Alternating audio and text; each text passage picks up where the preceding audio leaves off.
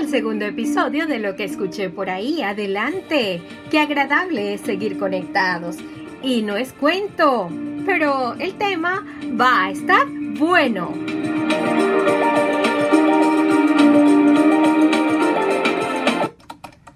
Necesito terminar este proyecto, así que seguiré hasta que termine. No está mal que quiera hacerlo, solo que estoy muerta y siento que se me cierran los ojos. Deberías descansar. ni pensarlo. Tengo que cumplir con la fecha de entrega. Ya habrá tiempo para dormir. Y sí, ya sé que dormir es de vital importancia, pero ahora no puedo hacerlo.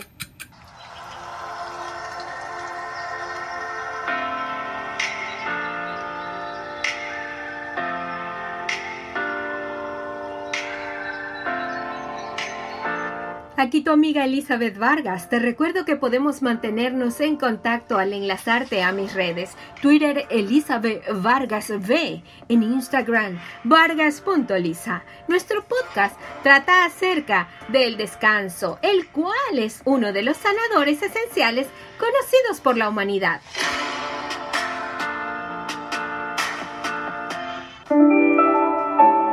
¿Sabías que ¿La falta de descanso hace que algunas vacunas sean menos efectivas? Una buena noche de sueño mejora las defensas del cuerpo.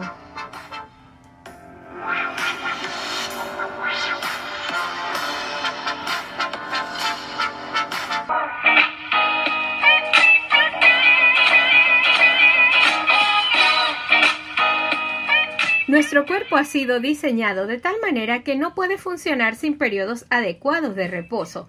Es por ello que es importante mantener un equilibrio entre realizar las actividades y el descanso.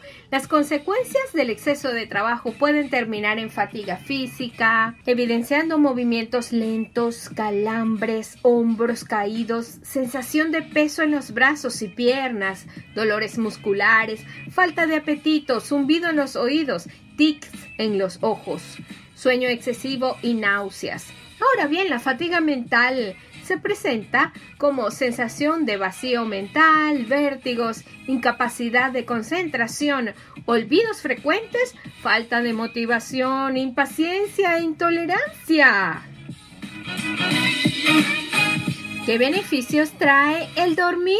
Aumenta la función cerebral. Dormir bien ayuda a mantener la concentración, tanto a niños como adultos que se estén adaptando a trabajar desde casa. Dormir mejora la salud mental. Aparte de la depresión, las investigaciones han descubierto que la falta de sueño está relacionada con problemas de salud mental como la ansiedad, el desorden bipolar y el trastorno de estrés postraumático. ¿Cómo lograr un buen descanso? Uno de los ejercicios prácticos es la caminata. Hay que hacer ejercicio moderado, pero eso sí, debe ser hecho tres horas antes de irse a la cama. Crear un horario de rutinas, usar la cama solo para dormir. Y hay otra cosa muy importante. Practicar las respiraciones profundas. Esto es muy importante. Presta atención al tiempo que pasas frente a las pantallas ya que la luz azul de dispositivos como teléfonos, tablets u ordenadores interfieren con los procesos de descanso naturales del cuerpo.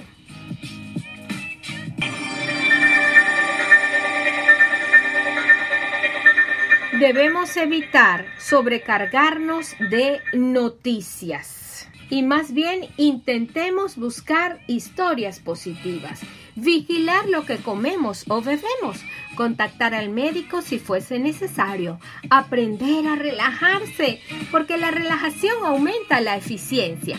Cada dos horas se interrumpe tu trabajo durante cinco minutos. Dedica tiempo a tu familia y a tus amistades. Haz cuidadosos planes.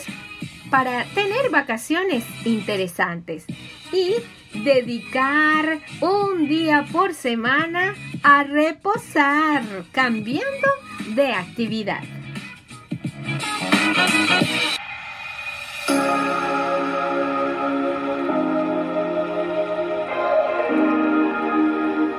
¡Wow! ¡Qué bien! Ya tengo mi rutina para descansar. Esa incluye mi hora de levantarme. Y para ello voy a usar mi Ya la tengo súper lista.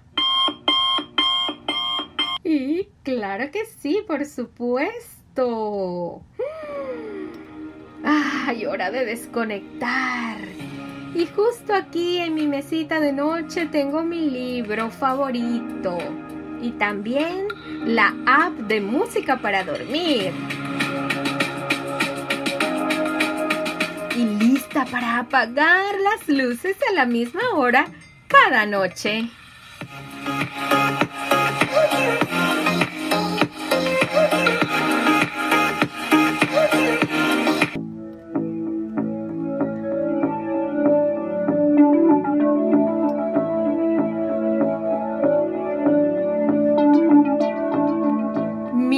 Oyente, llegamos al final de lo que escuché por ahí. Ya sé que te gustó la importancia del descanso, así que comparte este episodio. ¡Vamos! ¡Adelante!